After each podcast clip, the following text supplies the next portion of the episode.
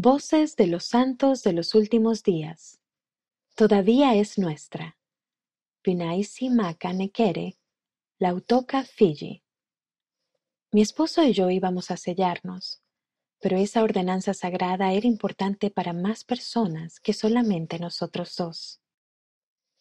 Después de siete años de desear y esperar tener hijos, mi esposo y yo finalmente fuimos bendecidos con una hija. Alicia era la luz de nuestra vida, pero vivió solo cinco meses antes de morir de pulmonía. Esa fue la experiencia más difícil de mi vida. Todos los días llegaba a casa del trabajo y me sentaba a llorar. A menudo, mis suegros se sentaban conmigo para darme fortaleza. Seguí orando para tener otro hijo, pero ninguno llegó. Me sentía desolada. Mis suegros comenzaron a alentarnos a mi esposo y a mí para que viajáramos al templo de Suba, Fiji, para ser sellados.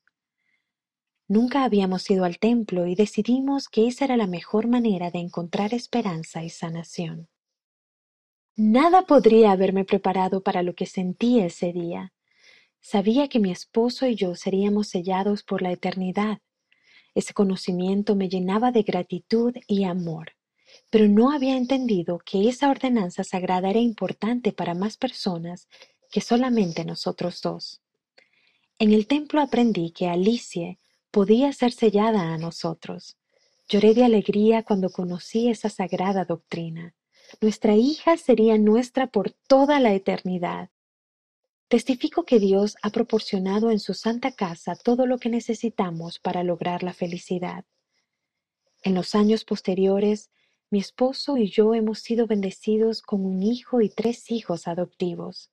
Sin embargo, nunca olvidaremos a Alicia. Gracias a las ordenanzas del templo, nuestra hija es parte de nuestra familia para siempre. Cuando conozco a una persona que ha perdido un hijo, Siento su dolor junto con ella, pero también sé que ese dolor no es el final. Debido a la pérdida de Alicia, al igual que al haber experimentado otras pruebas, sé que Dios está allí para mí. Cuando me desanimo o me quejo de las cosas, sé que Dios siempre está ahí. Sé que volveré a ver a Alicia, y esa verdad continúa llenándonos de profundo gozo a mi esposo y a mí.